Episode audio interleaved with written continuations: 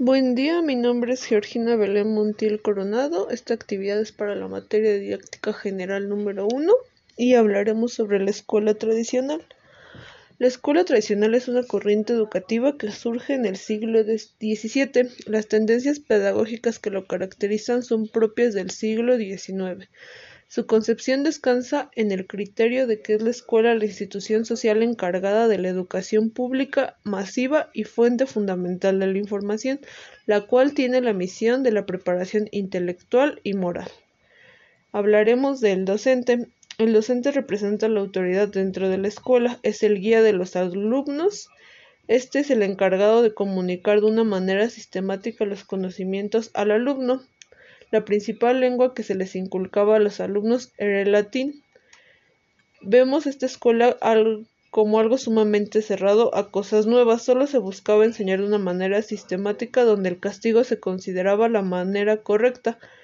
El castigo era considerado como un testimonio de que el alumno no ha logrado mantenerse al nivel de la regla, nivel de las exigencias generales y abstractas que le habían propuesto.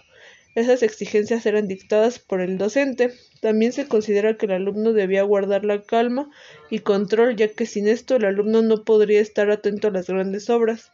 En tanto que no haya tomado posesión de sí mismo, se busca ayudarle a dominar sus propias riquezas en lugar de ceder solo a sus impulsos. Vemos que aunque a los alumnos se les enseña a resolver problemas de una manera sistemática, está lejos de enseñarle algo para su vida cotidiana en este tipo de educación vemos que el centro es el docente a diferencia de otros autores como Jean Chateau, que se centra en la educación del niño, considerando que el juego es una actividad indispensable para él y constituye un elemento necesario para su equilibrio y su desarrollo global, psicológico, cognitivo, afectivo y social.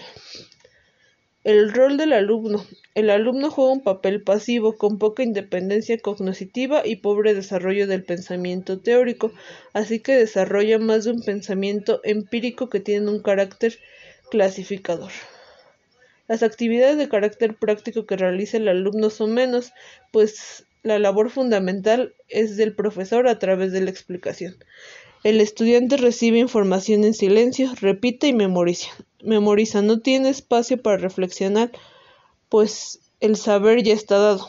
Él no sabe nada, se le evalúa mediante la mediación de conocimientos y no por la construcción o generación de estos.